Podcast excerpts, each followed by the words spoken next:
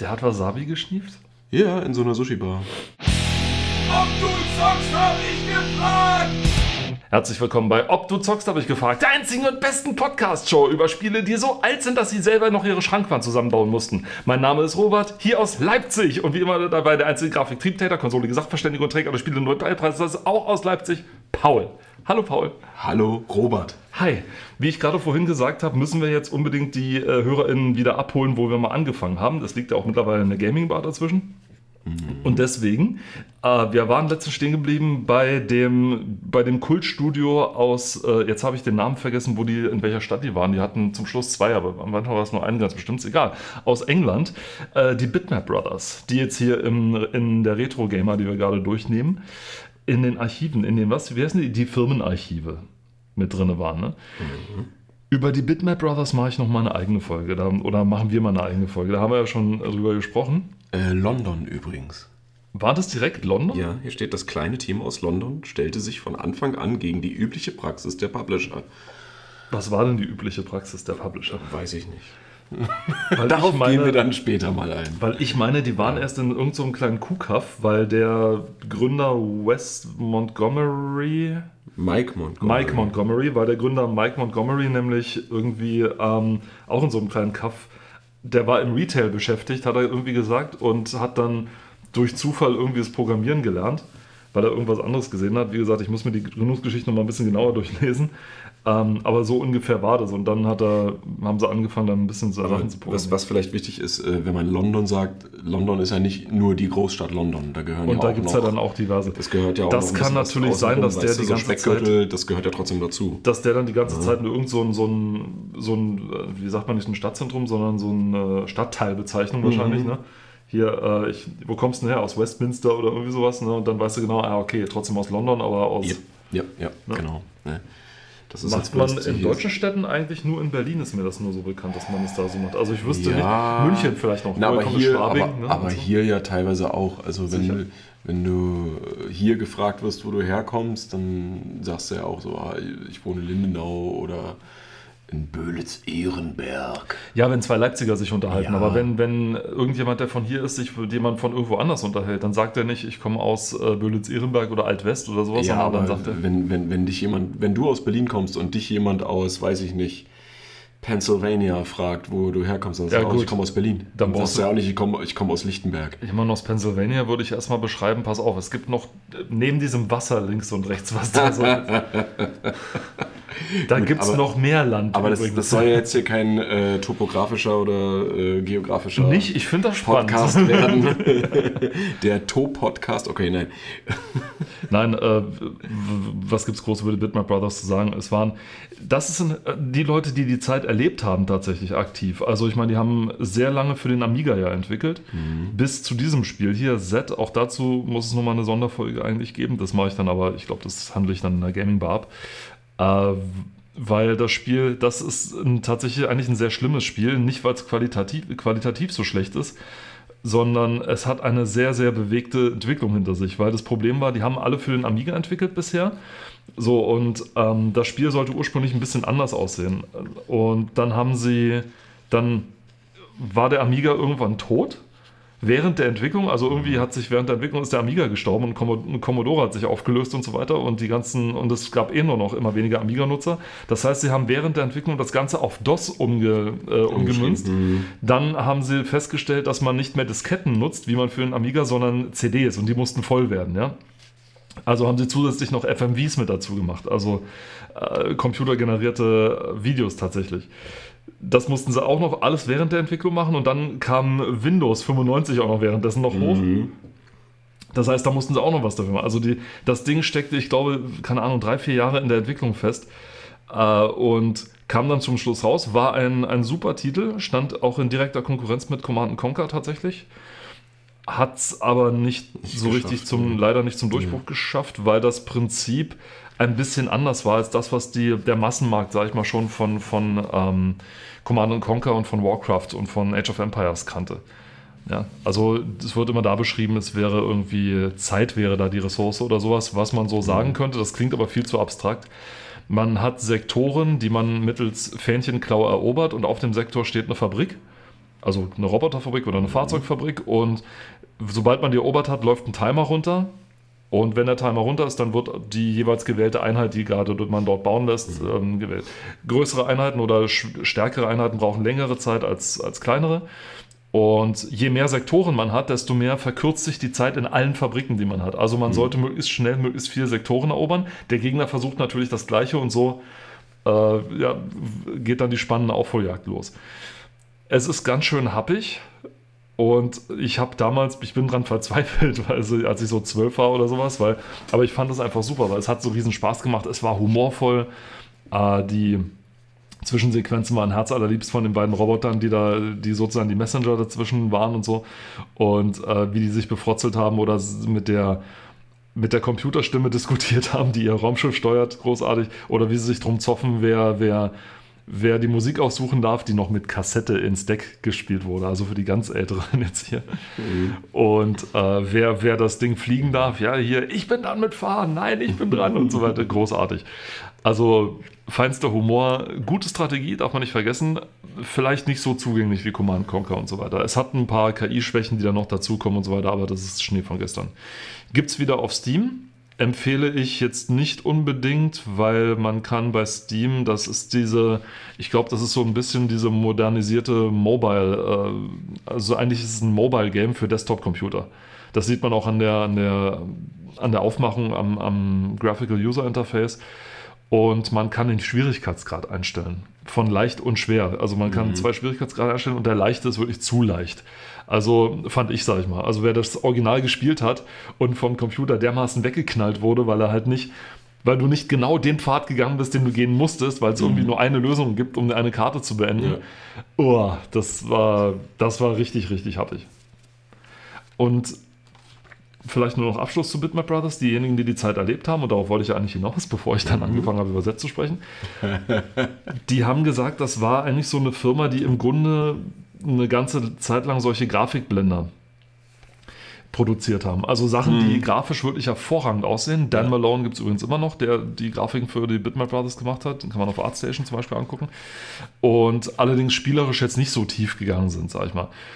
Kann man jetzt sehen, wie man will, wenn man sich genauer damit beschäftigt. Na gut, äh, wenn man jetzt Xenon sich anguckt und die ganzen Sachen, das waren relativ ausgefeilte äh, Shooter und so weiter. Ähm, kann man sehen, wie man möchte. Sie sahen auf jeden Fall großartig aus, sie spielten sich großartig und sie hatten eben diesen Feinschliff. Sie hätten das Blizzard vor Blizzard werden können, tatsächlich, von der Qualität her. Also grafisch auf jeden Fall. Grafisch auf jeden also Fall und auch spielerisch auf jeden ja. Fall und was den Feinschliff angeht auf jeden Fall. Also die Spiele waren halt immer wirklich glatt poliert. Ja, das, äh, weil du gerade Feinschliff sagst, ne? ich weiß, das wird nochmal extra was dazu gesagt, aber wo stand's? Ich habe nämlich, genau, das fand ich so interessant, ne? Die Entwicklung von Speedball, also auch ein recht bekanntes Spiel von denen, ja. äh, dauerte nur sechs Wochen. Die, das Feintuning allerdings vier Monate.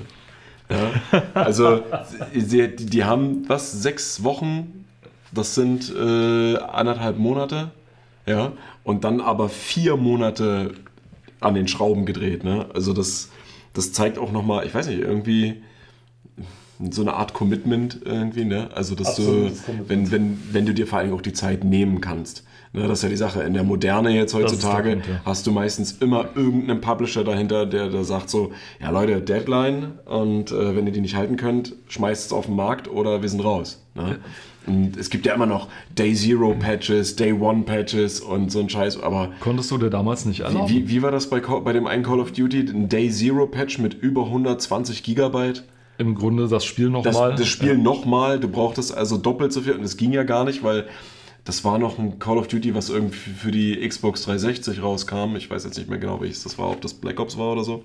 Und dann halt diesen Day Zero Patch, der genauso groß war oder größer als das Spiel. Und dann musstest du doppelt so viel Speicherplatz frei haben, um ihn erstmal runterzuladen, das Spiel runterzuladen, zu installieren und dann konntest du erst wieder den Rest deiner Festplatte nutzen. Also der reine Wahnsinn. Bevor wir jetzt hier äh, bei dem nächsten großen Thema einsteigen, habe ich hier beim Blättern noch ähm, über die Bitmap Brothers hinaus was gefunden, was sehr interessant ist. Ja. Ähm, und zwar geht es hier um Retroplays. Die Seite dürftest du vielleicht auch kennen. Äh, ich habe, ich kenne, also ich, man kommt natürlich im Laufe der Zeit auf eine Menge Retro-Seiten. Es gibt Ja. so viele richtig gute. Eigentlich könnten wir, wir können ja mal, das schreibe ich mir gleich Das- mal auf. das wird- wir das können wird ja mal auch was eine extra- Liste durchgehen. Ja, ja, weil das, das steht auch so ein bisschen in Verbindung, ähm, wie ich finde, mit dem Thema äh, bewertete Spiele, ne? also dieses Grading. Ja, genau. Ähm, weil, wie alle, die uns zuhören, ja sicherlich wissen. Aber die Seite speziell kenne ich nicht oder dieser speziell kenne ich nicht. Okay, kennst du nicht? Nein, kenne ich nicht. Also Re Retroplays auf jeden Fall äh, ein Blick wert.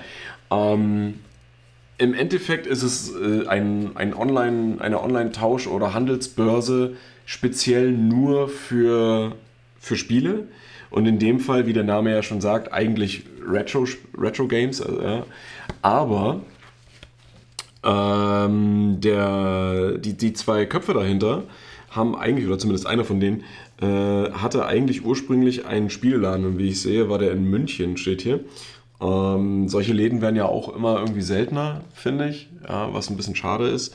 Aber in eigentlich fast allen großen Städten gibt es mindestens ein, zwei Läden, die, ja, die sowas noch machen. Ähm, aber dieser gute Mann hier, Christian Korre und, und sein Kollege, der Armin Hierstetter, die haben sich äh, zusammengetan und quasi diese Online-Tausch- oder Handelsbörse, würde ich eher fast schon sagen, Retroplays ins Leben gerufen. Und auch da werden natürlich gegradete Spiele verkauft von Leuten, die. äh, Habe ich darüber meine Konsole aber- gekauft? Mal ganz doof gefragt, weil es, ich habe so viele Retro-Seiten besucht. War das die, die du mir nee, empfohlen das war, hast? nee, das war nicht die. Das war nicht die, das war, okay. das war eine andere Seite. Das war, glaube ich, sogar. War das nicht über Ebay? Nein, nein, nein. Nee, aber das, hast also es gibt aber einen Shop, der auch einen Ebay-Shop hat und ich glaube, der, der hängt damit zusammen, aber das war die Seite, worüber du das dann gekauft hast. Ach nee, Quatsch, das war ähm, entweder magicsbutton.com, Magic, Magics Buttons, also X statt C, magicbuttons.com, das ist eine niederländische Seite. Und dann gibt es noch, äh, vergessen, aber ja, also da, gibt da waren Bonbons in dem Paket mit drin. Das war ja, super. Ja, ja. Äh, RetroGameCollector.be. Das kann sein. Das ist, ein, das ist diese belgische Seite und die haben immer Süßigkeiten mit drin und da hast du das bestellt. Also, liebe Hersteller oder liebe Betreiber von solchen, mit so einem einfachen Scheiß könnt ihr das, Kunden das haben wir ja schon mal gehabt, wo, ne, wo du auch gesagt hast, das ist mega easy. Klar, ne? einfach mal so ein, so ein bisschen Treats mit rein. Die sind dann auch immer in so einer süßen kleinen Zippertüte drin gewesen. Ja. Und ähm, das, das, das finde ich auch ziemlich geil. Egal, was man bestellt, egal wie viel man bestellt. Du hast immer entweder noch so einen Sticker oder so eine Karte und dann dazu halt Süßigkeiten. Das Mit hat in der Lolli, ein paar Bonbons, Kaubonbons. Das hat auch in der Schule schon funktioniert. Ja, Ja, ja. Aber also, bringst Gummibärchen mit und schon bist du der, der King und der Mega Held. geil.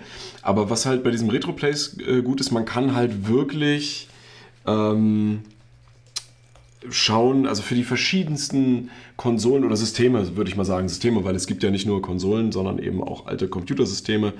Ähm, und man findet eigentlich immer irgendwas und in den verschiedensten Varianten und in den meisten Fällen hat man tatsächlich auch Bilder von den äh, Leuten, die das reinstellen, drin, sodass du halt eben alles sehen kannst, Verpackungen, also wie bei auf Ebay im Prinzip. Ne? Wenn mal irgendwo was nicht ist, dann wird äh, da ein Bild, also so ein Platzhalterbild natürlich reingestellt, aber die Qualität wird ja trotzdem bewertet. Und auch ich habe da schon mal was gekauft und es äh, manchmal kann man Glück haben. Manchmal kann man Glück haben. Warum hast du gerade so geguckt? Äh, nee, ist, ich, ich kann mir gerade so, ach so, deswegen jetzt so gedacht. Alles klar, deswegen, deswegen weiß er Bescheid. Ne? Also, äh, ich, äh, wie gesagt, wir werden auch hier nicht gesponsert oder so und wir machen auch, also auch, wir machen ja irgendwie, in irgendeiner Art und Weise ist es ja schon Mundpropaganda, es ist ja Werbung, aber Du kannst, das man kann nicht, ja du darüber, kannst nicht drüber sprechen, ohne irgendwie Nee, also ich meine. Ja. selbst wenn du übelst neutral über was sprichst, kann ja, gibt es ja Leute, die sagen, okay, dann gucke ich mir das mal an. Logisch, ja. So, aber es ist jetzt keine äh, Werbung oder in dem Fall ähm, äh, gesponsert oder sowas. Aber ja, genau, äh, Retroplays und da kann ich wirklich nur empfehlen, die, die sich dafür interessieren, schaut mal rein. Ihr könnt auch selber Dinge einstellen, so ist nicht, ne? Also ihr müsst ja nicht unbedingt kaufen, ihr könnt oder einfach nur mal ähm, stöbern, sondern könnt auch selber was einstellen. Gerade weil auf Ebay habe ich das Gefühl, äh, da nimmt das echt überhand momentan mit den Preisen. ja, das ist da Also auch die. Plattform ist sicherlich nicht gefeit davor, aber bei eBay ist es echt schlimm. Also was da teilweise abgeht. Aber ja, das, das, das ist leider diese, dieser, dieser, dieser Hype, der Ja. immer noch äh, betrieben wird. Ja. Gerade mit so Leuten, die dann irgendwelche Software oder Hardware bewerten lassen, also von irgendwelchen Firmen wie äh, hier VGA oder Vata oder so ein Scheiß. Und Mhm. naja, ne? aber, gut, das ist ja ein Warta Thema. Kriegt, Warta kriegt da gerade so ein bisschen sein Fett weg. ne? Ja, aber nur ein bisschen. Die müssten eigentlich komplett weg vom Fenster sein. Aber gut, okay. Ähm, was auch wahrscheinlich lange schon weg vom Fenster ist, aber hier ausführlich äh, besprochen wird, ist auch wieder ein Artikel äh, eines Firmenarchivs. Und hier geht es um, Robert hat gesagt, ich soll einen bestimmten Witz nicht machen, deswegen mache ich ihn noch nicht. Es geht hier um Cocktail Vision. Äh, Cocktail geschrieben C-O-K-T-E-L. Ich bin so wahnsinnig stolz auf dich. Ach, Dankeschön. Ich kann mich auch zusammenreißen. Ja. Ähm, die unter anderem bekannt sind für mh, eine Reihe von, ich glaube, von, der- also der Name sagt mir was, ich habe es selber nicht gespielt, aber die Goblins-Reihe mit, Mhm, mit sagt mir 3i, auch was. Ich habe es äh, auch nicht gespielt. Und jetzt wird mir gerade, wo ich den Namen sehe, auch vollkommen klar, woher der Amstrad CVC kommt oder sowas, ne? Weil das dann der Cocktail Vision Computer ist. Mhm. Okay. Dann ergibt das Ganze natürlich Sinn, weil ich habe auch erst durch die Retro-Gamer, muss ich dazu sagen, von vielen alten Retro-Computern äh, erfahren, von denen ich überhaupt nichts wusste. Ich meine, ich kannte den Commodore 64, Ja. Ich kannte den Amiga, natürlich. Ähm, was dann, was ich mich dann aber immer gefragt habe, was die dann wollen mit ihrem ZX Spectrum oder ZX Spectrum oder der Specky, wie er in England liebevoll genannt wurde.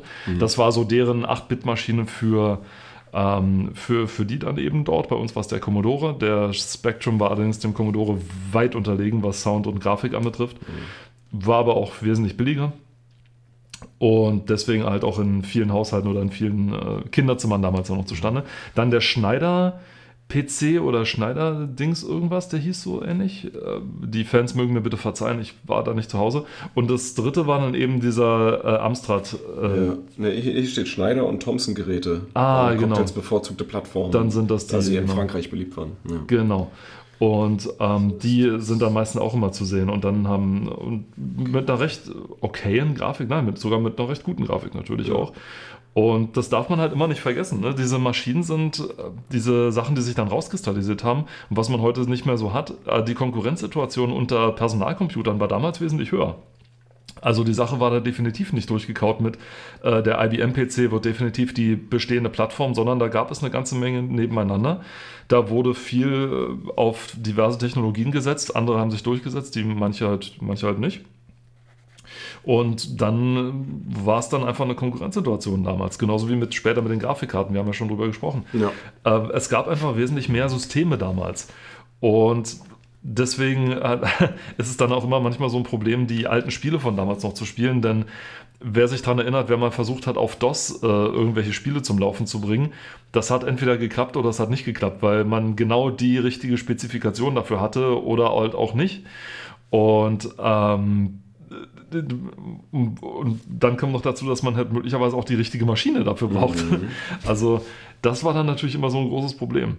Und deswegen haben sich halt auch viele Fanbases dafür entwickelt, die gesagt haben, naja gut, ich hatte das Ding in meiner Kindheit, ich habe immer mit dem Schneider äh, rumgemacht oder immer mit dem Amstrad oder immer mit dem, mit dem ZX Spectrum oder sonst was.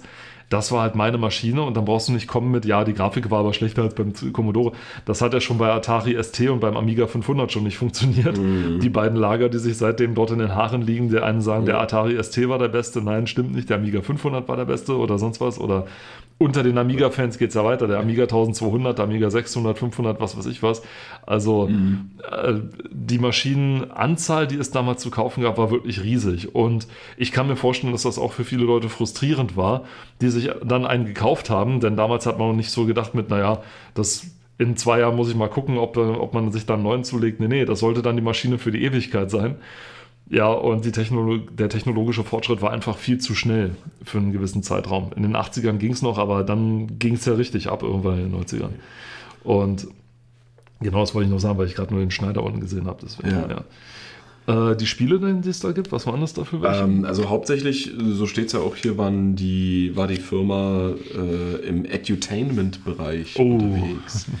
Wir hatten ja schon mal in der Folge angesprochen, also das war so mein Ding irgendwie, dass ich ähm, so Edutainment-Games, dass die teilweise richtig, richtig schlecht sind, weil sie halt versuchen, zwei an sich wichtige oder auch tolle Aspekte zu vereinen und Bildungsauftrag und Spielspaß in einem ist eine schwierige Sache. Ja. Ist wirklich eine schwierige Sache, wenn du halt wirklich auch schwer, also schwerpunktmäßig bei Bildung liegen möchtest eigentlich Auf jeden Fall, ja. und den Spielspaß quasi als Vehikel nutzt.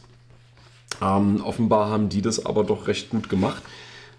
Ähm, hier oben bei diesem recht bekannten, also bei Goblins, ja, ähm, das wurde auch sehr gelobt, weil es nicht nur humorvoll war, sondern weil die Grafik, also die Darstellung auch aufgrund des Künstlers, den sie mit an Bord hatten, den ich jetzt absichtlich nicht nennen werde, weil ich mir äh, die Blöße nicht geben möchte, seinen Namen falsch auszusprechen. Ähm, aber Props gehen raus. du weißt, wer du bist. Ähm, Sag genau. Wo steht er? Ich, der, es geht mir um den Nachnamen. Äh, Gelot? Ich weiß es nicht. Kann ja sein, dass es trotzdem. G-I-L-H-O-D-E-S. Pierre mit Vornamen. Der. Pierre. Pierre, Pierre geht, oder? Pierre, Pierre. Der Pierre. Bei Goblins war das doch, glaube ich, sogar so, dass der erste Teil ein I im Namen hatte, der zweite Teil hatte zwei I im Namen und der dritte Teil hatte drei I im Namen, oder? Nee. Nicht? Also Schade. Hier, nee. Weil ich nee. dachte, das war, das, ich me- meinte das irgendwo mal gesehen zu haben, dass Goblins 2 irgendwie hatte nur zwei äh, I im Namen oder sowas. Aber kann natürlich auch sein, dass ich mich da komplett, komplett irre. Es wäre auf jeden Fall ein lustiges Gimmick gewesen. Uh. Ähm, hier wird auch der, das, hier, hier bin ich auch gerade äh, sehr äh, erstaunt. Ähm, hier wird ein Zeitstrahl, oder eigentlich in dem Fall eher ein, ein, ein, ein Lebenslauf, könnte man fast schon sagen, dargestellt. Äh, muss man sich mal geben. 1984 wurde diese Firma gegründet. Dafür sind selbst wir zu jung. Und jetzt, äh, vielleicht gibt es ja unter den HörerInnen die eine oder andere Person, die äh, die ähm, französischen äh, Softcore-Erotikfilme Emanuel kennt, die Ma- Emanuel-Reihe, ja. Ja, ich zum Beispiel. ja. Ich, ha- ich schäme mich nicht dazu. nee, ich, ich kenne das auch. Das waren- früher auf Kabel 1 meistens im Deutschen. Es waren Cringe-Filme, aber sie. Auf jeden Fall. Und sie war also auch unter heutigen Gesichtspunkten nicht korrekt in vielen nein. Dingen. Nein, nein, nein, nein. nein. Ähm, aber ja, die, 1989 äh, veröffentlichte Cocktail das, in dem Fall, na gut, egal, ich lasse es, die, das erotische Adventure Emanuel. Ja? Also sie haben tatsächlich, äh, Oh, da hat Heinrich Lehnhardt mal drüber einen ähm, Bericht gemacht in der GameStar über äh, die schlechtesten Spiele oder irgendwie sowas tatsächlich. es kann sein, dass es dazu Nee, nee, es war, er hat tatsächlich, äh, er hat das Spiel tatsächlich durchgenommen und äh, hat dann. Aha. Ich darf meinen Witz nicht machen, oder was? Ich habe das so auch nicht gemeint. Also, Ja, ja, ja, ja. Okay, äh, kommen, kommen wir aus dem Schulbubenmodus jetzt wieder raus. Ähm, die, nein, die, der hat tatsächlich, weil das Spiel selber war qualitativ wirklich, wirklich grottig und der hat auch vorgemacht, wieso es so grottig war. Also das Teil hat wirklich so ziemlich alles falsch gemacht, was man in Adventures nur so falsch machen kann. Also scheußliche Rätsel, irgendwelche, vor allem die Rätsellösungen irgendwie davor, die weder irgendwie, auf die es keine Hinweise gab oder sonst was. Und wer dann auf Erotik gehofft hat, die Erotik, äh, ja, Achtung, Spoiler, Bro, hahaha, die äh, bezieht sich dann darauf, dass man, ich glaube, in der Endsequenz durch eine Fensterscheibe die Silhouette einer nackten Frau, Frau, erkennen ja. könnte. Wenn man Ähm, denn möchte. wenn man es denn möchte, Ja. ja, und das war's. Und ansonsten, und ansonsten war's das. Ähm, wofür sie aber noch viel bekannter waren, und das sagt sogar mir was, sind äh, die Titel Adi und Adibu. Ja, ähm, das sind diese Edutainment-Spiele mit diesem Außerirdischen namens Adi. Adi, ja, doch, Da doch, doch, den kenne ich, ja, ja. Der erste Adi. Hatte ich auch mal. Der, der erste Adi. Ähm, und hier steht zum Beispiel auch, dass die äh, vielen oder die meisten französischen Grundschüler in einem Begriff sein sollte äh, oder gewesen ist. Und ich kenne das tatsächlich auch, weil ich kann mich auch erinnern an die, naja, dann schon frühen 2000er, wo dann, oder Ende 90er Jahre, wo dann in den PC-Software-Regalen auch schon äh, Adi und Adibu-Software stand. Nicht nur um Französisch zu lernen, sondern da gab es ja zu jedem, zu jedem Bereich irgendwas. Und interessant ist aber, wir sind hier im Jahre 1992 angekommen. Da wurde Cocktail Vision von Sierra Online aufgekauft. Und mit Adibu wurde Cocktail zum Platzhirsch im Edutainment-Segment steht hier. Also wirklich zum Platzhirsch. Hier oben wird nochmal Marktführer gesagt. Ja, also super interessant. Wann wurden die gekauft? 92. 92. Von Sierra Online. Ja, dann hat es ja gut eingekauft. Ja. Ähm, sie wurden dann aber später noch ähm, anderweitig umbe äh, aufgekauft. Genau. Ähm, hier steht äh, 97, ne? Sierra Online geht in der äh, was in der Sendon Corporation auf oder Sendent oder ja die hatten Sendent? so eine die hatten so eine ähm, die, die irgendwie C C N C C U C oder sowas hieß die okay ähm, war das war die Abkürzung davon das war so das erste und das waren die die ihre Bücher äh, gefälscht hatten ach das die, Ding ja ja die die wollten ja so ein Riesenkonzern für alles werden ja. und haben sich dann mal eben Sierra eingesagt für ich glaube über eine Milliarde Dollar also ich glaube 97 mhm. oder so ne ja. Äh, und genau, und dann äh, ist das rausgekommen, dann wurden diese Teile veräußert, dann wurde, hat, äh, wer hat sich das, Vivendi, glaube ich, hat sich das dann geholt und so. Naja, nee, also erst, also hier geht es nämlich weiter 98. Sierra wird von Havas Interactive ja, ja, gekauft. Genau, ne, Havas, also ne, alle, die Havas kennen, wissen, okay, da steckt Sierra drin. Oder beziehungsweise namentlich.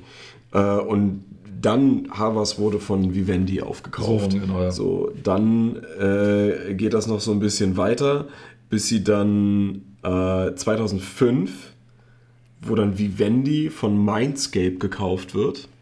Also Vivendi Universal Games wird Mindscape. von Mindscape gekauft und 2011 schließt Mindscape und somit endet dann auch die Geschichte von Cocktail.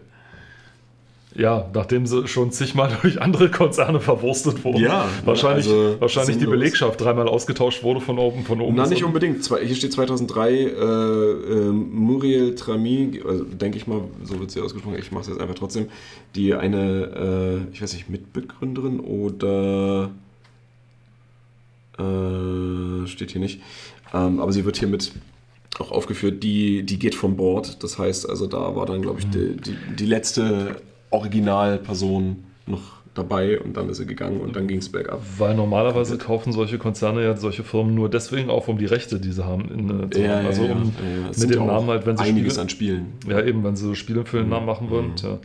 Ich bin bei Cocktail Vision immer so ein bisschen durcheinander, weil es gab äh, diverse Firmen und Plattformen mit Vision im Namen. Oh der Gott, Intellivision ja. zum Beispiel. Activision. Activision, ja, fürchterlich. Aber ich meinte tatsächlich so äh, Konsolen, die ja Intellivision gab es. Dann gibt es jetzt hier den äh, Amico, den es ja geben, hätte geben sollen oder jetzt mhm. immer noch geben wird. Da gibt es ja, oh Gott, das ist ja auch eine Story für sich. Ähm, und die, ich glaube, die haue ich immer durcheinander, weil es gab diese auch so Activision, Intellivision-Ding oder sowas, dass man, wo man so eine Fernbedienung mitgekriegt hat oder sowas. Oh Gott. So eine Art, ja. wo man dann so farbige ähm, äh, Platten so drauflegen konnte, ja. der dann die Buttons sozusagen sagte, okay, jetzt kannst du das, steuern, das Raumschiff links, rechts, oben, unten steuern und so weiter. Ja. Und äh, sowas gab es dann auch. Aber frag mich jetzt nicht, wie das genau heißt. Das ist auch schon, das war so eine Konsole, die ist irgendwie in den Ende der 70er, also wir reden hier von der ersten Atari, Zeit und mhm. so weiter. Also das ist dann doch ganz schön, äh, ganz schön her. Aber von der grafischen Qualität also wenn man so die Bilder anguckt, die, die konnten schon ja, ganz gut also, auffahren. Aber auch, auch sehr durchwachsen, ne? ganz, also verschiedene Grafikstile. Ne? Man, also man sieht auf jeden Fall den Unterschied zwischen eben so einem Spiel wie Goblins, wo ein äh, auch ein offenbar bekannter Künstler, wie gesagt, äh, mit an Bord war, äh, bis zu halt Spielen wie, weiß ich nicht, was steht hier, die, die bunten Bilder.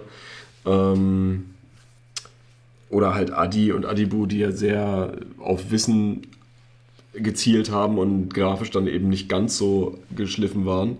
Ja, und dann hängt es ja auch davon ab, für welches System die programmiert wurden. Ne? Und wie wir ja schon festgestellt haben, die haben für diverse Systeme programmiert und beziehungsweise über die Zeit, die sie existiert haben, gab es ja auch immer wieder Neuerungen und es mhm. hat sich ja viel geändert. Ne? Also dann irgendwann kam halt der Amiga oder hier GX4000, dann wurde für DOS geschrieben, C64, äh, CPC, Atari ST und Amiga. Ne? Also völlig unterschiedlich, also viele unterschiedliche Systeme. Du musst ja auch immer noch daran denken, damals gab es ja, ich meine, es gab zwar schon C und diverse andere höhere ja. Programmiersprachen, aber die waren aber die meiste Zeit hast du für solche Maschinen eigentlich direkt ähm, in Assembler geschrieben, also direkt für, mhm. die, für den Prozessor. Und das war eben auch das Problem. Du musstest Prozessor, prozessorspezifisch ja. äh, schreiben. Und wenn dann die einen anderen Prozessor dann immer halten, 6502. Äh, wenn du dir das Bild hier zum Beispiel anguckst. Soll das Asterix sein? Ja, genau. Das ist ja krass. Das wollte ich dich fragen, ob du das erkennst. Also, also ich habe Miraculix erkannt und die Stroh-Dinger äh, dahin, aber das ist halt... Der Chef ja. Ne? Also, den, siehst du, ja. den habe ich gar nicht gesehen. Also, das, das, war das erste, was ich gesehen habe. Aber ja, also man, man, kann es erkennen, aber das ist halt im Vergleich zu, weiß ich nicht, zu so einer Grafik dann doch schon Ja. ein bisschen anders, ne? Also, oder hierzu. Das sieht ja dann schon sehr comichaft aus. Das könnte Adi sein oder auch nochmal Adi sein, ne? Weil es gab sogar Adi, Ja. Adi for Kids oder gab's ja, so. obwohl das ja eigentlich nur für Kinder und Jugendliche ist. Ja, also ich glaube, es war bis, ich glaube, das höchste, was sie hatten, war bis zur 10. Klasse oder irgendwie sowas. Mhm. Also 9. und 10. Also irgendwie Englisch 9. 10. Klasse oder Deutsch 9. 10. Klasse oder so. Ja. Und Adi war irgendwie auch so einer, der wurde so in Zusammenarbeit mit, ähm, mit Pädagogen irgendwie äh, entworfen und so, mit Lehrern, Pädagogen und so, alle so, Mhm. Ja. die haben den so. Äh, wie, heißt- wie, wie, wie, heißt es so schön, äh, pädagogisch wertvoll sozusagen Ja, auf, aufgearbeitet. Prädikat besonders wertvoll. Na, man muss auch sagen, bei, bei Adi, also wenn ich jetzt so im Nachhinein so denke, ja, Mhm. also das, das kann ich unterstreichen. Also er ist halt so eine äh, freundliche Figur, die, die äh, so mit einem Plauderton eigentlich so mit einem spricht. Könnte aber direkt aus South Park stammen. Ja, so ein bisschen. Allerdings die Sprachausgabe war auch so, der hatte so eine ganz, so eine ganz hohe Fistelstimme ja, und so weiter. Die kommt einem erst komisch vor, aber dann ist es eigentlich, man gewöhnt sich irgendwie Ja, dran. natürlich, irgendwann gewöhnst du dich dran. Ja. Und dann kommt es dir auch vollkommen normal vor und denkst so, ey, cool. Und ich glaube, sie haben ihn absichtlich zu einem Außerirdischen gemacht, damit man ihn sozusagen mit den Erdendingern fremdeln lassen kann auf der einen Seite. Ja, ja, das ist und dass man, ganz dass sich eigentlich jeder damit identifizieren Ja. kann. Also dass man nicht sagt, hier, das ist ein Europäer, das ist ein Südamerikaner Mhm. oder irgendwie sowas, ne? Sondern äh, das ist äh, ein Außerirdischer, so nach dem Motto, Ja. ne? Er ist orange, hat ganz große Ohren oder so, leicht orange. Ja, äh, damit, dann kann man, damit kann man halt rechtfertigen, dass, dass er das alles lernen muss und man mit ihm lernt. Und quasi, er ist nicht geschlechterspezifisch. Also es wurde, wurde ja. nie gesagt, äh, also er wurde, äh, Pronomen wurden nie benutzt oder Ja. sowas, sondern es war immer Adi. Ich meine, ne? hier- wird zwar geschrieben, ne, der freundliche Außerirdische, aber es ist halt, ja, Wegen dem Wort Außerirdischer, weil das Ja. halt äh, in seiner Grund das außerirdische Wesen. Adi könnte man ja schreiben. Zum Aber Beispiel, ne? Das, Ähm, das Wesen, genau. Und weil wir sind ja, wir sind ja immer ganz gut, was so Übergänge angeht. Ne? Total. In dem Magazin sind es wahrscheinlich auch, weil direkt danach kommen wir zum CPC Yay! 464. Äh, darüber kann ich persönlich halt nichts sagen. Ja, ich auch nicht. Ähm, also Gut, dass wir uns so schon ergänzen. über, überspringen wir diesen Überlau Übergang. Ja. Liebe CPC-Fans, Ähm, sorry. ähm, Ihr habt halt jetzt verkackt. So. Wahrscheinlich war das auch der Schneider C, der Amstrad CPC und nicht der CVC. Und gerade eben schreien seit so ungefähr 15 Minuten alle CPC-Fans auf mich ein, dass ich die Schnauze halten Schneider soll. CPC Nightlore. Beeindruckend Ja, auf es war der CPC, Schneider sowohl grafisch als auch beim Sound. Ja, Na, guckt an. Ja, es war wahrscheinlich eher der CPC und nicht der CVC. Damit ist meine Theorie der, der Cocktail Vision Computer natürlich hin. Ja, Es ist vorbei, Robert. Es Ja. ist einfach vorbei. Gott, dieser Artikel geht ganz schön lang. Oh, okay. ja, weil der, der, Computer, der Computer hatte Fans natürlich in Ja, der. ja, natürlich hat er die, aber ähm, jetzt, wo wir uns dazu entschieden haben, das zu überspringen, Ja, kommen wir zu einem nächsten Thema, was eigentlich auch direkt gleich eine, eine Einzelfolge werden sollte. sag bitte, du, wir haben nur noch eine halbe Stunde. Also immer Ja, mit. deswegen sage ich es ja. Ähm, wir, wir, wir sehen hier ganz großen Pixelbrei, das war's, mehr sage ich nicht. Ähm, Wow, in einem Retro-Magazin Pixelbrei. ja, wer hätte es gedacht? Aber warte mal, das ist. Wow, das ist wirklich, guck mal, es ist nur eine Seite. Nein, nee, das ist, halt, das ist ja hier nur den, die, das ist nur die, ähm, der, der, der sogenannte, äh, ähm, wie heißt der Redakteur auf Englisch? Der äh, Editor, the Editor's Pick sozusagen. Ja, ja, und und dann war's das. Ja, ja, nee, das, die haben ja mehrere überall ich verteilt. weiß, ja, ja, immer nur, es geht, also es geht einfach nur Metal Gear Solid. So. Es geht einfach nur, einfach nur um Metal Gear Solid. Ja, ich weiß, ich könnte jetzt auch äh, Es geht hier nicht nur um Metal Gear Solid, Ich es könnt- geht um Metal Gear Solid. Ich könnte jetzt auch stundenlang bladen. Auch das ist eine Sonderfolge wert, definitiv. Das muss eine Sonderfolge wert sein, weil äh, ich weiß nicht, wo, wenn man irgendwo anfängt, man kann nicht mehr aufhören. Ich meine, ich bin ja immer noch dran, Kojima ranzuholen, aber der antwortet halt einfach nicht. Wie sch- schreibst du mal auf Deutsch oder? Ähm, Nee, nee, nee. Ich äh, schreibe auf Englisch und lasse es übersetzen auf Japanisch. Sehr Aber gut. er hat bis jetzt immer noch nicht geantwortet. Meine Anrufe gehen auch nicht durch, komischerweise. Hideo, wenn du uns hörst, bitte melde dich. Bitte Senpai, notice us. Was heißt Senpai denn übersetzt? Na, Lehrmeister zum Beispiel. Ah, so in die okay. Richtung geht das.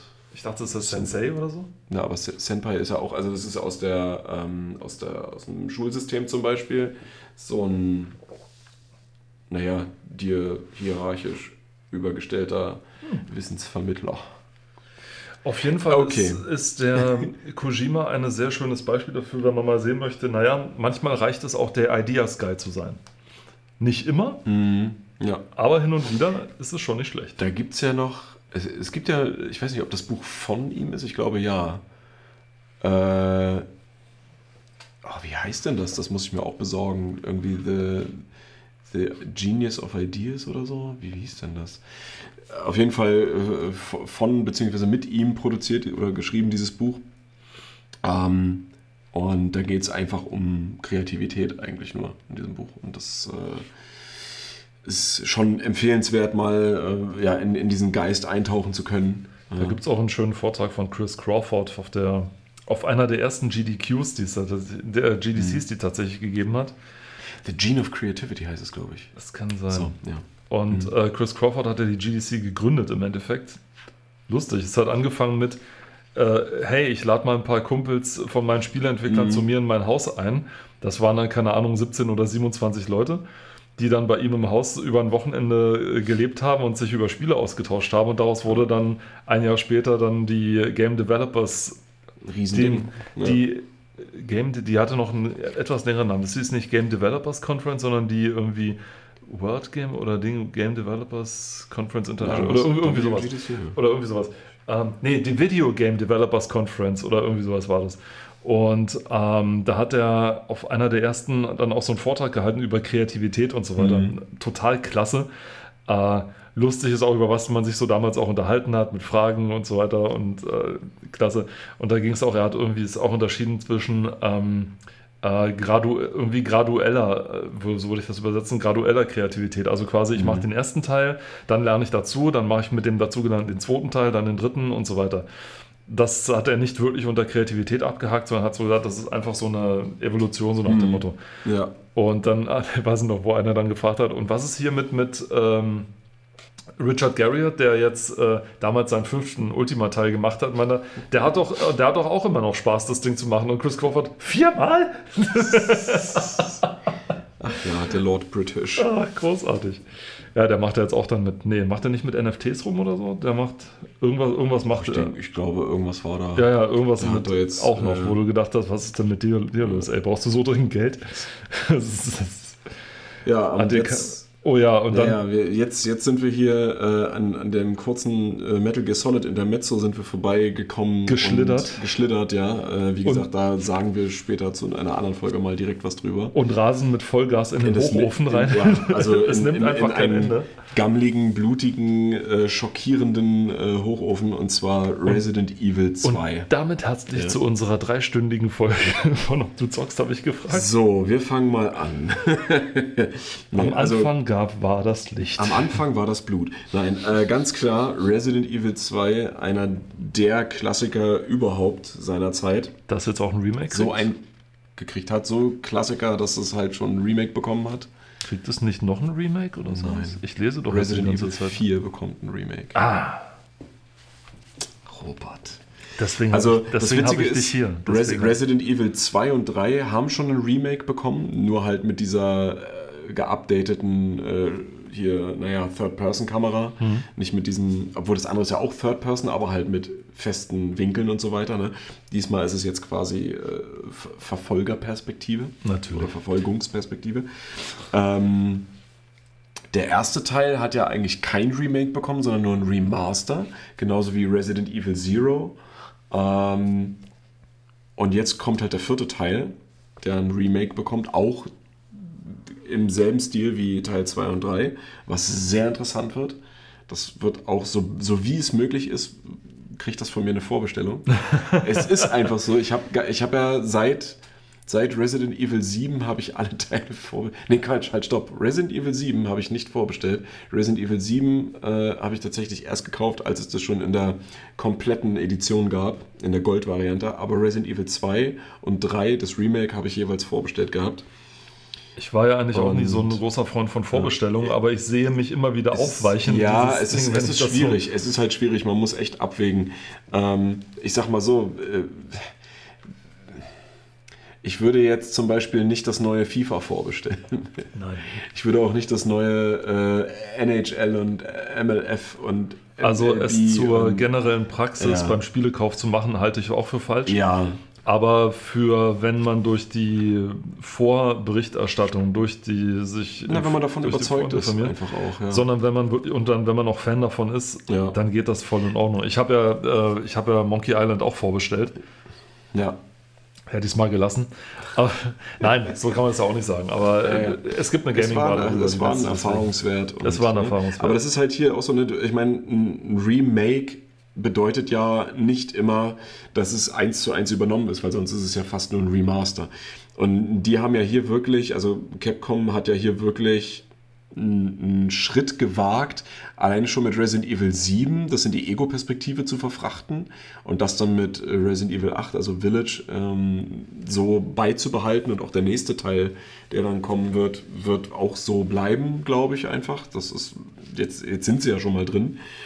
Und dass sie aber die Klassiker, die, denen sie ein Remake verpassen, dass die von der Atmosphäre her ich würde schon sagen, genauso gut, teilweise sogar besser funktionieren oder gemacht wurden und dann eben mit den modernen Annehmlichkeiten verbunden wurden. Eben dann auch diese ähm, Verfolgerperspektive zu haben. Ne?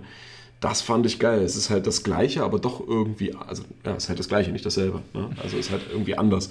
Und für die PC-Version gibt es ja zum Beispiel auch schon findige ModderInnen, die dann einfach das Spiel komplett so umgemoddet haben, dass du es, wenn du möchtest, mit festen Kamerawinkeln spielen kannst. Und ich glaube, man kann das sogar auf der Konsolenversion freispielen. Da kann man also verschiedene Farbfilter freispielen. Und ich glaube, es gibt auch diesen, das, da bin ich mir jetzt gerade nicht ganz sicher, diesen ähm, Kameramodus. Aber dann, dann ändert sich ja auch, wie die Gegner gespawnt werden und so weiter, weil das ja dann, naja, Einfluss nimmt. Aber hier geht es halt um den originalen zweiten Teil, äh, wo man ja, wählen konnte, mit wem man denn äh, spielen möchte. Äh, es gab halt zwei verschiedene Plotlines im Prinzip, die sich immer mal wieder berühren oder überschneiden und dann immer mal wieder auseinandergehen. Ähm, und das Ganze wird dargestellt äh, durch die zwei Hauptcharaktere. Ähm, Tja. wie hieß sie? Ich, ich, wollte, ich wollte jetzt, also er ist äh, Leon S. Kennedy, aber ich wollte sie halt zuerst nennen. Ähm, Claire Redfield ist das. Ja, genau, hier steht es auch. Ähm, die Schwester von, von Chris Redfield, ja. Ah, Ähm, der Bekannte. Weil du das so betont hast, so nach dem Motto, das ist die Schwester von Chris Redfield. Ja, so, ah, und Chris natürlich. Redfield ist, äh, den, den muss man kennen. So, ähm, genau. Kurze Zwischenfrage, konnte man das Spiel, war das, erschien das auch für die Dreamcast oder war das erst beim Nachfolger so? Nee, das, den zweiten Teil gab es auch für die Dreamcast. Okay, weil ich meine, das nämlich dann damals gespielt zu haben, nämlich in Italien, in so einem Supermarkt, weil wir da gerade auf Urlaub waren. Ja, das kann sein. Weil das gab es ja in Deutschland nicht. Richtig, Oder nicht? erstmal nicht. Erstmal nicht. ja. Und ich hatte es dann aber schon und äh, auch dann mit Blut und Gedärm. Die sind Gedärme jetzt nicht unbedingt, aber Blut, das auf jeden Fall. Ja, ja, genau. Also das Blut, das war schon so eine Sache. Ne, aber wir waren ja noch bei den, bei den genau, nee, Redford-Geschwistern. Äh, genau. Ähm, Leon S. Kennedy natürlich als äh, Mitglied des äh, Raccoon City Police Departments, dann auch äh, später von Star, von der Sondereinheit. Ähm, und dann werden hier noch ein paar andere äh, Charaktere eingeführt, beziehungsweise tauchen mit auf. Unter anderem Ada Wong, die besonders im vierten Teil ja auch nochmal eine größere Rolle spielt, die dort sogar äh, ein, mh, naja, nicht Minigame würde ich sagen, aber so eine, so, eine, so eine ganz arg gekürzte, sehr, sehr, sehr lineare Mini-Story spendiert bekommen hat. Äh, auf der PlayStation 2 damals noch. Ähm, und dem GameCube. Ähm, genau, die hieß irgendwie Adas Assignment. Genau, da muss man bestimmte Proben vom Virus einsammeln und auch in einer bestimmten Zeit teilweise. Ja, naja, sollte so ein bisschen die Hintergrundstory oder die vertiefen, beziehungsweise die Plotlöcher teilweise irgendwie schließen, die entstanden waren. Aber ja, war ist jetzt nicht unbedingt nennenswert. Genau. Und der zweite Teil ist, boah, ich weiß gar nicht, ob man ihn als von, von, von den ursprünglich ersten drei Teilen, ob man ihn als den, den, den rundesten bezeichnen kann. Ne? Beim ersten Teil, da gab es ja dann noch dieses, dieses, ähm, naja, wie soll ich sagen, diese, diese äh, Real-Life-Verfilmungssequenzen drin, also Videosequenzen mit echten SchauspielerInnen, die sehr cringy waren. Also auch später, als es dann äh, nur noch vertont war und die äh, Personen also wirklich auch von, von, nur von 3D-Modellen dargestellt wurden, gibt es und gab es auch da sehr fragwürdige und cringy äh, Videosequenzen. Zum Beispiel bei ähm, Veronica X, also ist ja auch so ein Ableger von der Resident Evil-Reihe. Schauspielerisch ist das nicht so nicht so gut, ja. Also mittlerweile sind die da so viel besser. Ähm, aber, aber gerade Prinzip, der erste Teil war halt so. Ja, der erste Teil. Ne? Und beim dritten Teil, da hast du halt ständig Nemesis, der dich verfolgt und ab einem gewissen Punkt, also das ist ja der Erzfeind dort. War das ja. beim ersten Teil mit den, mit den Sprachdingern nicht deswegen so scheiße, weil das Ding ursprünglich auf Japanisch geschrieben wurde und, oder weil der Typ, der es gemacht hat, Japaner ist und es so ja, geschrieben ja. hat, wie er dachte, dass es in Englisch genau? Genau, und die haben, die haben dann einfach äh, amerikanische SchauspielerInnen beziehungsweise dann auch Voice-Overs an, also angeheuert in dem äh, äh, Capcom America Studio und die haben das dann vertont und dann gab es da auch unter den Teams Zwistigkeiten bzw. Probleme, ja. weil die Amis konnten kein Japanisch, die Japaner konnten kein, äh, kein Englisch oder nur schlecht und es wurde dann aber auch nicht wirklich gut mit Dolmetschern gearbeitet und so weiter und ach naja, viele kleine Dinge, die dazu geführt haben, dass es halt so geworden ist, aber es hat ja dem Erfolg keinen Abbruch getan. Zum Glück nicht, ja, denn damals war man noch nicht. nicht. so an hochqualitative Sequenzen. Richtig, gewöhnt. ich meine, es war ja schon bombastisch, das überhaupt auf so einer Konsole wie der PlayStation 1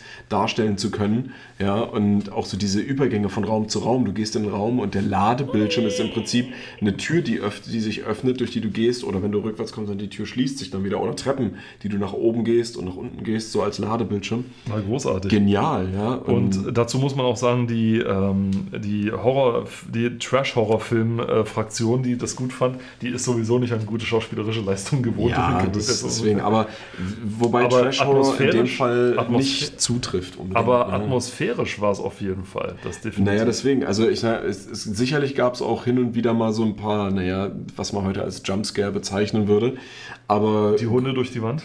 Ja, gleich am ersten durchs Fenster da, zack, ja. ja. Also ich meine, ne rechnet man nicht, aber vor allem, es gibt viele Resident Evil-Teile, die diese Szene aufgreifen, wo das genauso passiert und auch mit hundeähnlichen Wesen. Das heißt, wann immer man irgendwo ein Fenster ja, sitzt, ja, pass auf, gleich kommen die Hunde raus. Irgendwann, ne? Ich glaube, das haben die sich abgeguckt von, vom ersten Alone in the Dark. Da ist man nämlich oben im Schlafzimmer und da kommt auch durchs Fenster zwar kein Hund gesprungen, aber die Kamera schaltet halt plötzlich in die Außenperspektive, sodass du quasi durch das Fenster auf deinen Helden gucken kannst. Ja. Und dann springt dieser komische Hopsvogel dann da rein, ja. der halt aus heutiger Sicht äh, zum, zum Totlachen mhm. dämlich aussieht. Damals aber, dann hat man geguckt, der hat ja große Zähne und einen Schnabel, ja. Oh mein Gott. Und einen runden Körper und er bewegt sich, igittigidigit, ja. Weil das halt alles so auf, dieses, auf diesem Cthulhu-Mythos genau. So, auf dieser mhm. Geschichte von H.P. Lovecraft basiert und dann demzufolge auch entsprechende Monster dann Aber dazu vorkommen. muss man ja auch sagen, dass die ersten äh, Original Alone in the Dark Teile grafisch ja eher so ein bisschen ins äh, Comichafte, also Comichafte abdriften. Also, ja. ne? das, ja. Hingegen hier hast hast du ja wirklich realistische Umgebungen, in Anführungsstrichen realistische äh, dargestellte Charaktere und Sounds und so weiter, ja. Und das ist eine ganz andere Atmosphäre. Ne? Und, und schon, wenn ich hier den Screenshot sehe, ist einfach nur großartig. Ja, ja. ja die, also, die, Ausleuchtung vor allem ist es halt immer so. Das, das, das Gute ist halt auch diese zwangsweise diese festen Kamerawinkel halt. Ne? Das ist ja nicht weil, nur, weil es irgendwie stilistisch gut passt, sondern weil es auch die Rechenleistung nicht anders dann hergibt. Ne? Wenn du jetzt eine, das muss man bedenken, das waren ja keine voll komplett ausmodellierten 3D-Hintergründe. Ja, das waren Bilder oder gezeichnete Hintergründe, die äh, vorgerendert sind, wo dann an bestimmten Punkten äh, vereinzelt äh, 3D-Objekte mit reingesetzt werden, also Gegenstände, mit denen man interagieren kann, beziehungsweise die man aufnehmen kann. Wobei eben auch Schalter und so weiter gerenderte Bilder waren. Das war ja kein, kein 3D.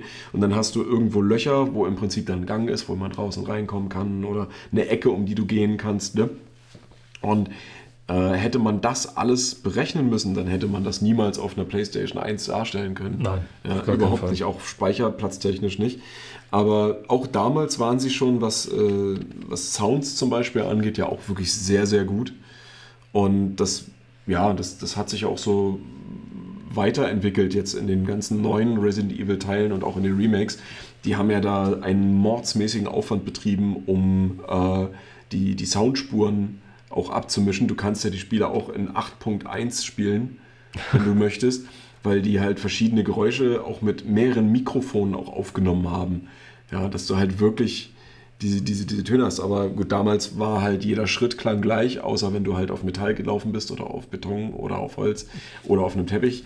Aber ansonsten war, war, waren Schritte ein bis zwei Geräusche, die hintereinander abgespielt wurden. ja, du hattest keine, keine richtigen Echtzeitschatten, sondern so ein Blob. Ja, Ja, und das war's. Aber wie gesagt, die haben auch cineastisch haben die wirklich, also haben die wirklich einen, einen Mordsvorsprung vor, vor vielen anderen gehabt. Ja, Videosequenzen, auch Storytelling war sehr, sehr gut. Und ja gut, dann da, da, komme ich jetzt wahrscheinlich wieder auf ein anderes Thema, wo wir so häufig waren, aber äh, Speedruns in diesem Spiel sind auch mega interessant, weil du hast ja diese sogenannten Tank Controls. Ja, und Tank Controls sind nichts anderes, als dass dein Charakter sich gefühlt sehr schwerfällig steuern lässt. Ja, gerade auch durch die Gegebenheiten damals von der Konsole. Ne? Du hattest ja die PlayStation 1 ur- ursprünglich noch nicht mal mit Analogsticks, sondern du hattest ja nur ein D-Pad und die vier Knöpfe. Ja, also Dreieck, Kreis, Kreuz und Viereck. Also diesen Dual äh, Control Stick Ding. äh, Die Analogsticks gab es nicht von Anfang an. Die allererste PlayStation 1, ähm, ja, die hatte nur die erste Iteration, die hatte keine D-Pad, Analogsticks und die Analogsticks kamen dann erst in der zweiten Iteration dazu. Ja. Und dann natürlich auch die Vibration, also DualShock und so weiter. Ähm, und deswegen lässt sich das halt auch gar nicht so einfach steuern. Aber wenn du da einmal drin bist, weil du musst ja auch quasi die, diese Räumlichkeit mitbedenken, ne? wenn du dich drehst, dreht sich ja nicht die Kamera mit, es dreht sich ja nur der Charakter. Das heißt, wenn du einmal falsch steuerst, und die, bei der Kollisionsabfrage in diesem Spiel ist das ja auch manchmal ein bisschen tricky, dann hängst du an irgendeiner Ecke fest und willst eigentlich nur an diesem einen Zombie vorbeihuschen, weil Munition sparen ist angesagt, ja, und mit dem Messer kämpfen, äh, das muss man auch drauf haben. Also lieber vorbeihuschen. Und wenn du dann einmal hängen bleibst, na, dann hast du halt ein kleines Problem und wirst halt angegriffen. Ne? Und das, wie gesagt, da Speedruns sehr, sehr interessant. Das Monster-Design oder Gegner-Design, ne? ich meine, klar, der Fantasie sind ja eigentlich keine Grenzen gesetzt. Ne? Du hast einen Virus, der alles Mögliche beeinträchtigen kann. Menschen werden halt zu Zombies oder zu riesengroßen Monstermutanten, wie es hier halt mit äh, dem einen äh, Wissenschaftler William Birkin, ja, der hier auch äh, eine größere Rolle spielt, der Fall ist, der auch immer mal wieder auftaucht in dem Spiel. Und ja, du hast halt diese obligatorischen Krokodile in den äh, Abwasserkanälen und so weiter, die dann riesengroß sind. Ähm, ne, was halt so in Amerika der Fall ist. Ne? Du hast ja Krokodile da. Und so, dann äh, irgendwelche anderen wie Motten und äh, Hunde natürlich und alles Mögliche. Äh, es, ganz, ganz witzig ist, es gibt eine Ableger oder eine Ablegerreihe, kann man schon was sagen, und zwar nennt die sich Dead Aim. Ähm, ach nee, Quatsch, das ist nicht die andere. Dead Aim ist ja die äh, für Lightning Guns. Ich meine ähm, Outbreak. Genau. Resident Evil Outbreak 1, äh, File 1 und File 2. Und ich glaube, im ersten Teil war es, äh, da, da bist du auch in so einem Zoo unterwegs. Und da gibt es einen Zombie-Elefanten. Das ist mega witzig. Das ist wirklich geil. Also du, du hast halt alles Mögliche. Und ja klar, mittlerweile kann man sagen, Resident Evil, du hast halt immer dieses Virus. Mal ist es das T-Virus, dann das G-Virus, dann das Virus, bla bla bla. Dann hast du äh, die, wie heißt es, Resident Evil, ähm, ah, das auf dem Schiff mit dem Wasser, ist das Retribution? Ich glaube. Äh, genau, solche Sachen. Und es zieht sich halt immer weiter und ist halt immer schon irgendwie das Gleiche, aber die sind halt auch meistens dann nicht so gut wie die Hauptteile, ne? also was Storytelling angeht und so. Aber was sie drauf haben, ist, dass sie in den jeweiligen Spielen ja auch gute Querverweise haben zu, den, zu der Hauptreihe und auch innerhalb der Hauptreihe zueinander. ja. Also du findest zum Beispiel bei Resident Evil 7, da hast du ja mit der Baker Family zu tun. So viel sei da mal gesagt. Und du findest halt in dieser Mansion, in der du da bist, erstmal, oder in diesem Haus, findest du halt auch so Schriftstücke oder Zeitungsartikel und Fotos oder auch Dinge, die an der Wand hängen, ähm, die Querverweise liefern auf die Original-Mansion im ersten Teil, ja, in den Arclay Mountains und äh, um die Entstehungsgeschichte von Umbrella und so weiter und so fort. Und das ist mega, mega interessant. Und auch das Spiel an sich oder die Reihe an sich hat äh, viele verschiedene Iterationen auf den verschiedensten Systemen. Ne? Also du hast hier, wie du hier zum Beispiel das hier, was so Oh. aussieht wie ein Gameboy, aber das Oh. ist äh, game.com, ja. Ähm, davon habe ich tatsächlich irgendwann mal gehört. Ich kann mir aber nicht genau mehr sagen, was es ist. Auf jeden Fall ist es nur 2D und äh, sieht halt wirklich aus wie auf dem Gameboy eigentlich. Ähm, genau, man hat Original auf der PlayStation, dann die PC-Version, N64, ja, auch im, im selben Jahr Dreamcast und später dann die GameCube-Version, die grafisch ein bisschen aufpolierter war, äh, aber auch so ihre äh, kleinen Problemchen hatte. Ne? Ich stelle mir gerade vor, wie es auf dem Playdate aussehen würde mit dieser, mit dieser Oh Kurbel. Was man vor allem, was man mit der Kurbel macht. Dreht man dann seinen Charakter dann damit? Na, oder die Taschenlampe. Ah ja, genau. ja, wirklich. Und wie du hier sehen kannst, bei der PlayStation, da steht auch in Klammern drunter DualShock-Version. Ne? Ah. Weil ähm, DualShock gab es ja von Anfang an nicht unbedingt. Und ähm, das war auch beim ersten Teil so, da gab es dann auch die DualShock-Version oder ko äh, kompatibel mit DualShock, wo du dann halt diese Vibrationen noch mit drin hattest, ne? die auch nochmal ein bis- gewisses Spielerlebnis äh, geschaffen hat. Und interessant bei der ganzen Reihe ist ja auch, äh, sie setzt ja hin und wieder, oder was heißt hin und wieder, äh, in, in ruhigeren Momenten auch auf Rätsel, die man lösen muss. Ja, aber es gibt eben auch Rätsel, die unterbrochen sind oder kombiniert sind mit äh, sehr prekären Passagen, ja, ähm, wo du durch irgendwelche, naja, zwangsweise zum Labyrinth umfunktionierte äh, Kellergewölbe musst, weil da ist eine Tür zu und um die aufzukriegen, musst du erst die, ähm, die Sicherung in den und den Stromkasten einsetzen. Die Sicherung findest du aber erst ganz oben links und dann musst du aber ganz oben rechts äh, hin, äh, quer durchs Labyrinth, um dort die. Äh, ich meine, wer überlegt sich sowas eigentlich, weißt du? Sowas in Real Life zu bauen. Stell dir das mal vor. Total unnütz. Ja, das gibt es auch in Ja. Lara Croft. Geht überall. in- überall. Aber vor allem, wo du das, das gerade gesagt hast, das war auch in äh, Angel of Darkness so. Der dass fünfte du- Teil ist. Nee, oder der sechste. Das war Das der sechste. war der fünfte. Nee, der der, fünfte sechste, der, sechste der, Chronicles. der fünfte ist Chronicles und der sechste war ja. Angel of Darkness. Das war dann, ich glaube, ihr letzter, der letzte Versuch, bevor sie es dann an Crystal Dynamics gegeben haben. Und Mhm. da gibt es ja auch so eine Passage, wo du einen älteren alten Mann im Rollstuhl in so einem Kellergewölbe besuchst um zu, und einfach nur um, um den Raum zu verlassen, musst du in einen anderen Raum gehen, dort oben auf einen Sims springen, dort einen Hebel ziehen, Mhm. dann vom Sims runterspringen und dann, geht, dann öffnet sich irgendwo eine Tür, da ist ein Knopf und dann geht die Tür vorne auf. Wie Also macht das der Mann im Rollstuhl? das ist genau die Frage, die sich dann auch Petra Schmitz gestellt hat, wie das funktionieren soll. Aber ähm, ja, ich weiß es nicht. Also Das sind, das sind so Sachen, ich meine, klar, wenn du, wenn du halt so in so einer verwunschenen äh, oder in so einer creepy Mansion bist und dann gibt es da so diese klischeehaften Geheimschalter und so, ja, okay, das Ja. ist in Ordnung.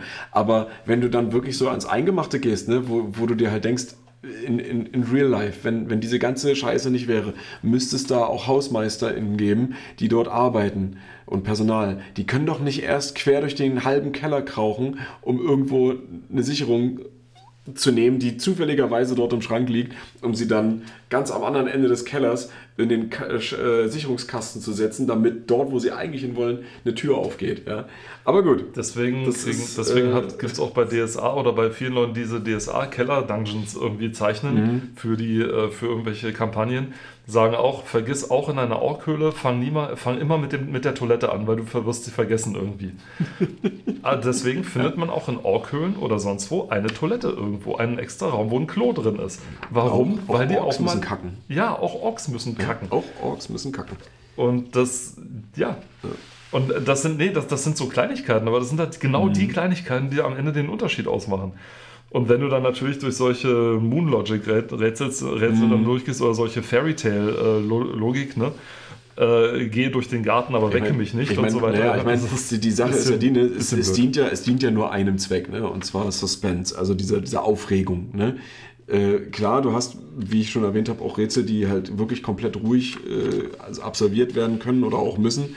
Ja, einfach um mal wieder den Spieler, die Spielerin runterzukriegen, ne? nicht immer nur voll auf äh, Spannung sein. Aber dann gibt es halt auch die, in diesen Keller, ne, wenn du da durchgehst, hast du halt auch Kämpfe zwischendurch und so weiter. Ne?